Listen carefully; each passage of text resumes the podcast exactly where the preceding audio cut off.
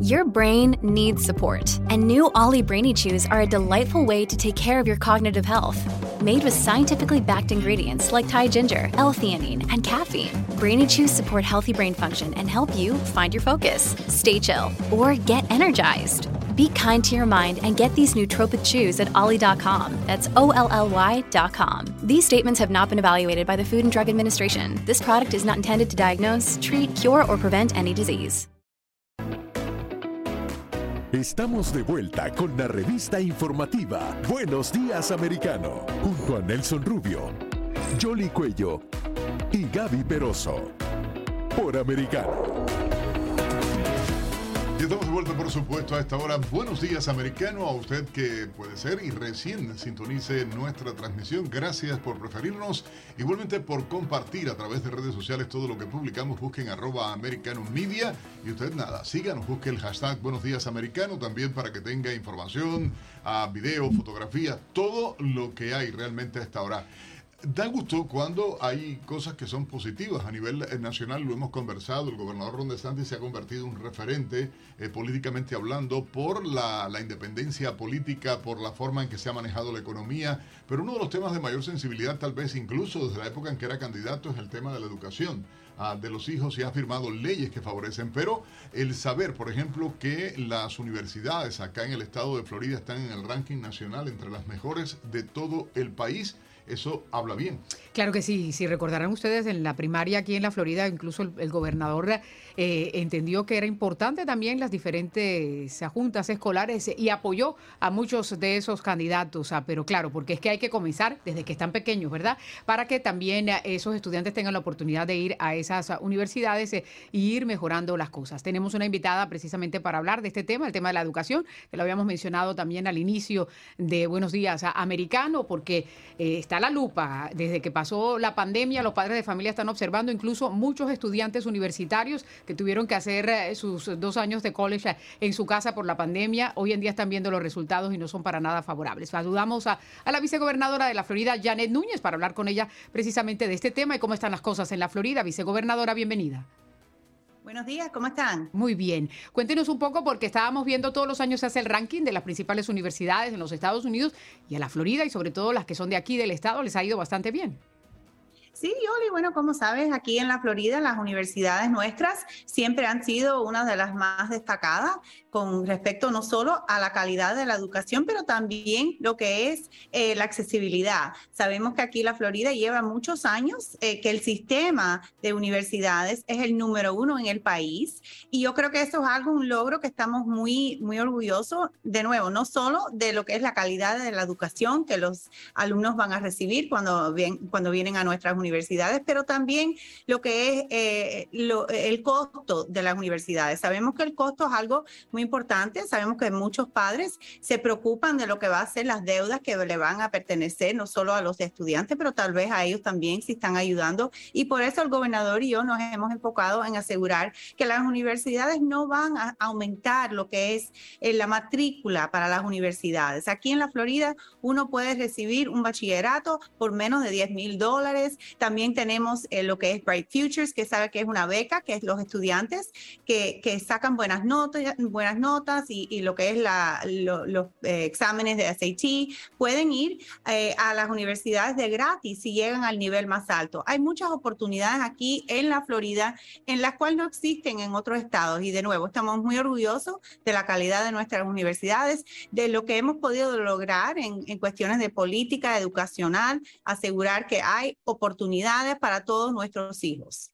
Gobernadora, vicegobernadora, le dijo y gobernadora, no, eh, siempre esa pregunta la hice la otra vez y también era, eh, eh, generó reacciones en redes sociales a esto de la accesibilidad, porque ciertamente el ser el número uno en el ranking a nivel nacional en Estados Unidos y en este momento hablar del tema de ser accesible en la educación y que sea de los estados donde más económico resulta para los estudiantes, o sea, menos deudas se quedan ellos uh, cuando van a estudiar.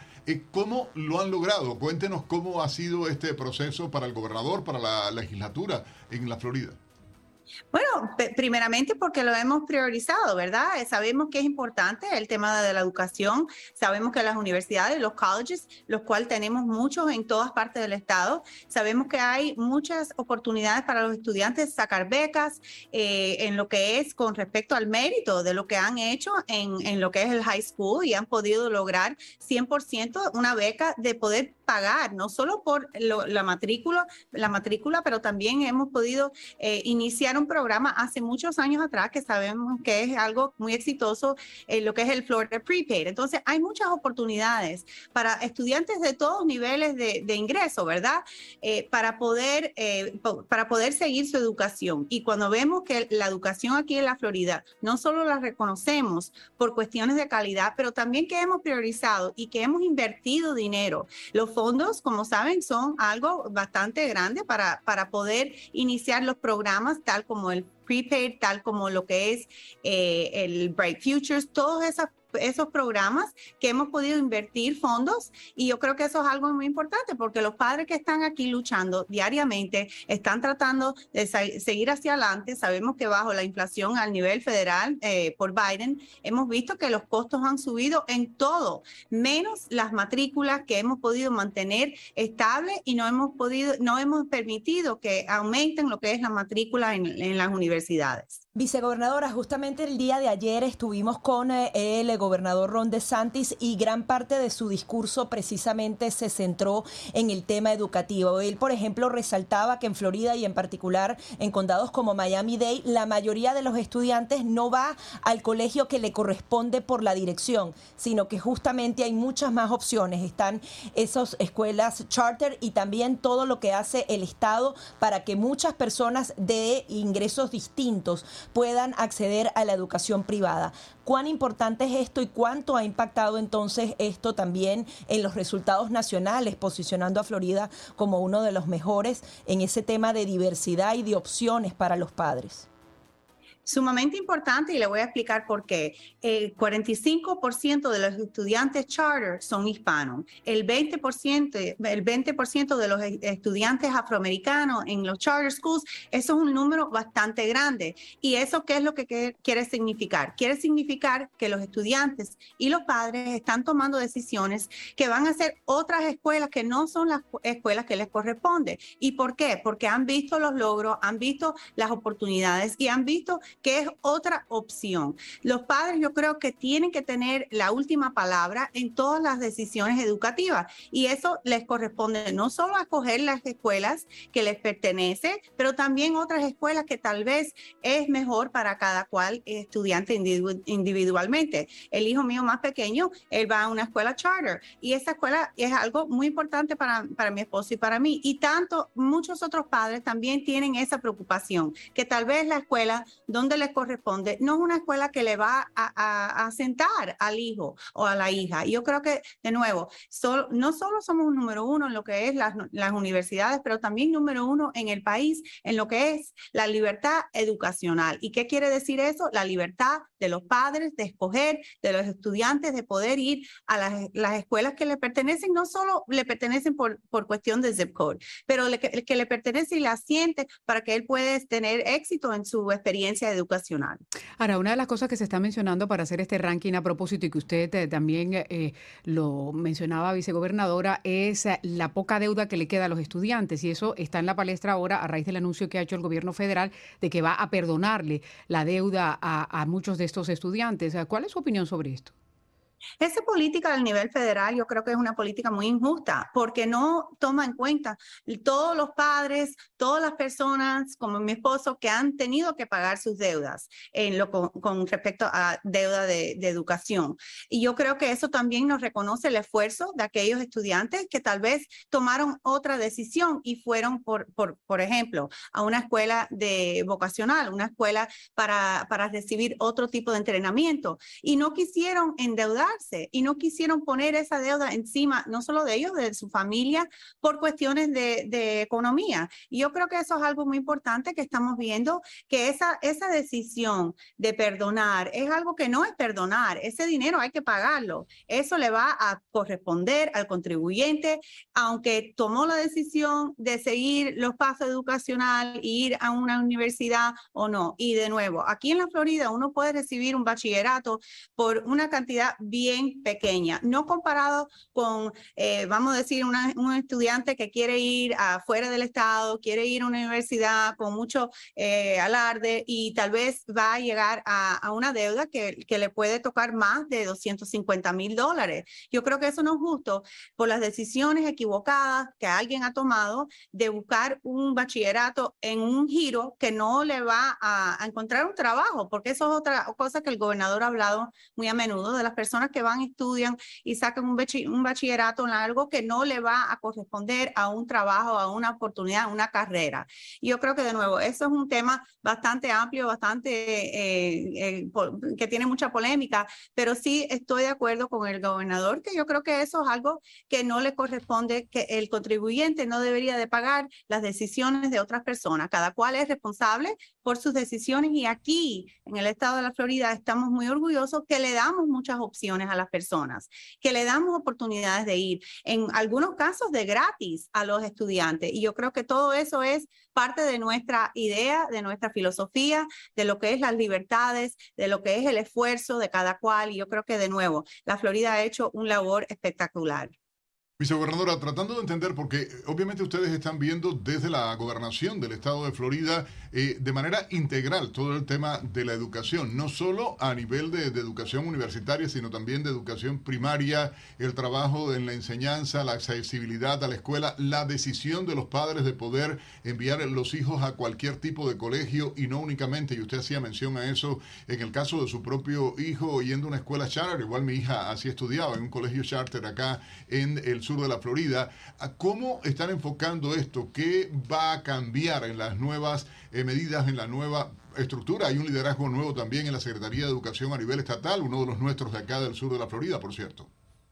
Sí, yo creo que una de las cosas que estamos enfocándonos hace, hace atrás unos meses es lo que es la transparencia de currículum, lo que estamos viendo en lo que, lo que estaba sucediendo bajo nuestras narices, narices, que yo creo que COVID fue lo que de verdad lo, lo puso a la luz del día, que, qué es lo que estaban enseñando los maestros. Y habían temas, como sabemos, eh, todos que estamos escuchando, habían temas que no son apropiados para niños de kindergarten. Y por eso la ley de lo que es los derechos de los padres en la educación. Eh, eh, pasó la legislatura, el gobernador la firmó y la izquierda radical, claro, como, como siempre hacen, está tratando de hacerlo algo de lo que no es. Esto, esta ley es simplemente asegurarnos que nuestros niños, los más pequeños, no van a estar expuestos a temas inapropiados. Y yo creo que eso es algo muy importante. Los padres estaban con mucho miedo y por eso muchos padres se han ido del sistema escolar y yo creo eh, público. Yo creo que eso es parte del problema. Y también temas, por ejemplo, de la, de la, la teoría de la raza crítica, que es algo de nuevo que el gobernador se ha enfocado.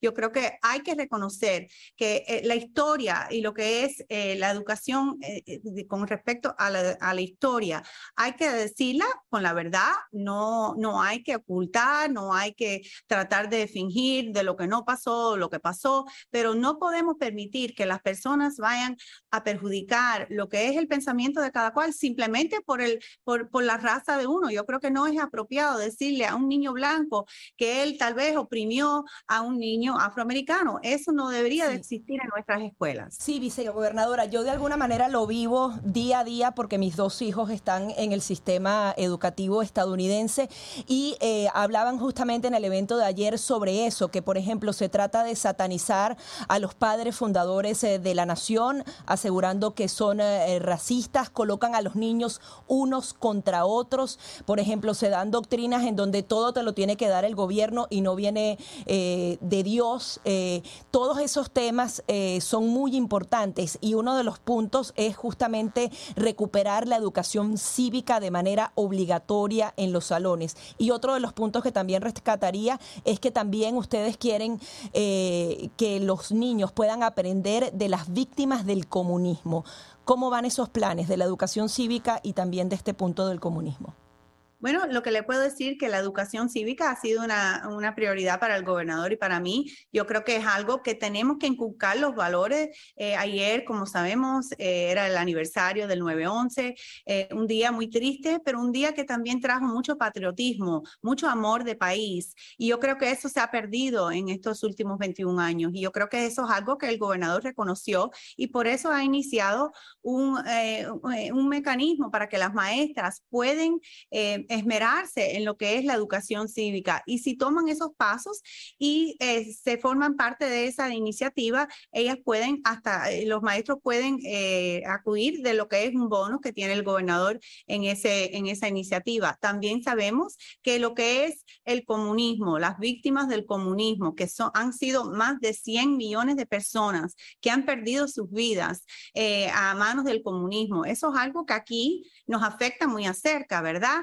Eh, sabemos tantas personas en nuestra comunidad, nuestros familiares que han sufrido bajo el comunismo. Yo creo que es una responsabilidad muy grande de parte de las escuelas de enseñar, porque lo que estamos viendo es que a medida que estamos viendo los niños están yendo al college, a las universidades, y hemos visto que están romantizando, es que están trayendo, están haciendo que el comunismo es algo lindo y es para todo el mundo y que todo el mundo es igual. En, en, en realidad sabemos lo que trae, que es miseria y lo que trae para, para las víctimas, algo muy importante que hay que enseñarle a, a los niños. Yo creo que esa iniciativa de dedicar un día en lo que es el, año escolar al reconocimiento, a lo que es la educación, al aprendizaje de lo que es el comunismo de verdad. Es una iniciativa muy importante y vamos a seguir buscando maneras de educar a nuestros niños. No sé por qué, por qué nos hemos ido de la educación, el aprendizaje. Tienen que, eh, ellos tienen que aprender a leer, tienen que aprender matemática, tienen que aprender lo que es la, la educación cívica. Yo no sé por qué nos estamos obsesionando con lo que es temas de cultura temas de la sociedad.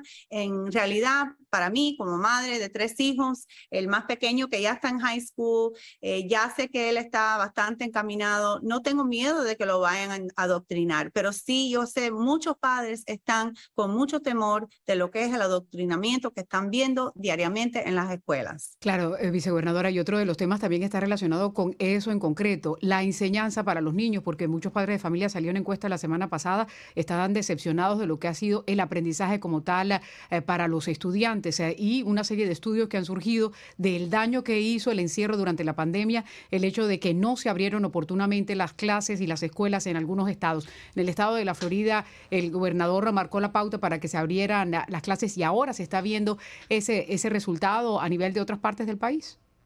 Sí, no hay duda que, que, cerrar las escuelas impactó a todos los alumnos, no hay duda. Es que ellos, los demócratas quieren hablar de la ciencia, quieren hablar de los números, quieren hablar de la realidad, pero no quieren reconocer de que ellos tomaron pasos, no solo para asegurar que las escuelas estuvieran cerradas, pero lo hicieron mucho más allá de lo que ya sabíamos en ese momento de, con respecto al COVID y el riesgo de nuestros niños. Aquí en la Florida, por eso siempre nos hemos enfocado en lo que es la las libertades, las decisiones de los padres, las oportunidades, porque sabemos que cada padre iba a tomar las decisiones que ellos se sentían cómodos en, mandar los hijos a la escuela.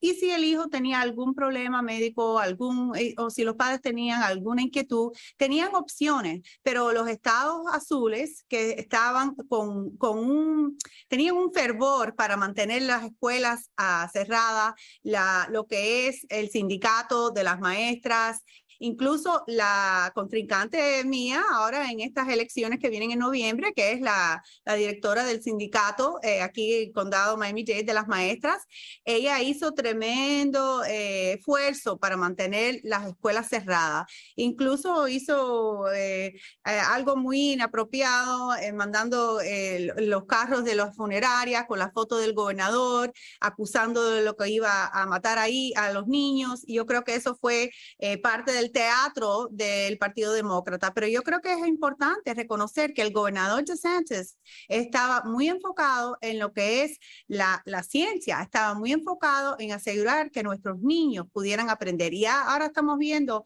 el esfuerzo de sus labores y estamos viendo lo que otros estados le hicieron un daño que nunca van a poder recuperar esos niños. Y que los resultados, el vicegobernador, hablan por sí solos, no solo en el tema educacional, en el tema económico, el Estado mostró resultados positivos en el tema eh, financiero para las familias igualmente. La propia ayuda a los maestros, a la gente común a través del Estado eh, funcionó y es algo que obviamente las campañas demócratas o los ataques como los que usted ponía hace algunos minutos, claro, se han eh, eh, eh, contradicho ellos mismos en, la defensa de este tipo de cosas y llama la atención. Queríamos agradecerle enormemente, vicegobernadora, estos minutos dedicados a Americano Media, específicamente este programa Buenos Días Americano, que de costa a costa en Estados Unidos nos están viendo y escuchando, por las declaraciones y felicidades, ¿no? Yo creo que debemos felicitarnos todos los que vivimos en Florida por estos resultados en la educación universitaria y de manera general en la educación, donde a nivel país, como mencionaba Jolie ahorita, Florida escapa, por decirlo en alguna medida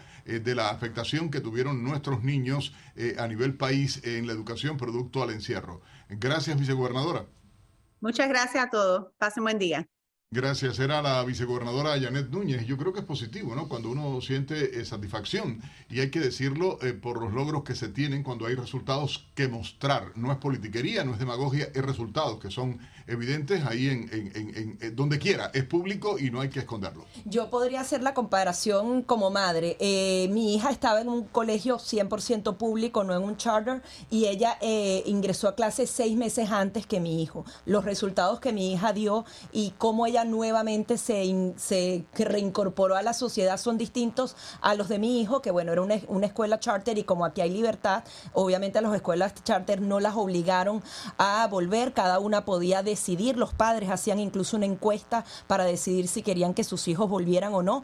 Entonces, en la misma casa puedes ver la diferencia entre los niños que volvieron y los que no, y al final se enfermaban de COVID en la misma medida, o sea, no hubo un impacto significativo y por tanto fue una mala decisión. Ya eso quedó comprobado, que los encierros no evitaron la, que las personas se contagiaran y el daño que se le ha hecho a los niños, y es a nivel mundial, porque hay que recordar, claro, pero estamos concentrándonos en lo que tiene que ver con los Estados Unidos. Los estudios salieron la semana pasada, la deficiencia que hay en 12K es eh, impresionante y eso hay que buscar algún mecanismo para poder sortearlo, porque de lo contrario esta generación pues va a vivir esas consecuencias. Les propongo algo, vamos a hacer una breve pausa acá en Buenos Días Americano, vamos a regresar con mucha más información. Recuerden, pueden opinar igual ustedes a través de la línea telefónica, el 482-6251, 305-482-6251, es el teléfono de la complicidad entre ustedes y nosotros a esta hora. Así que llamen, participen y opinen con nosotros igualmente en las redes sociales. Ya volvemos.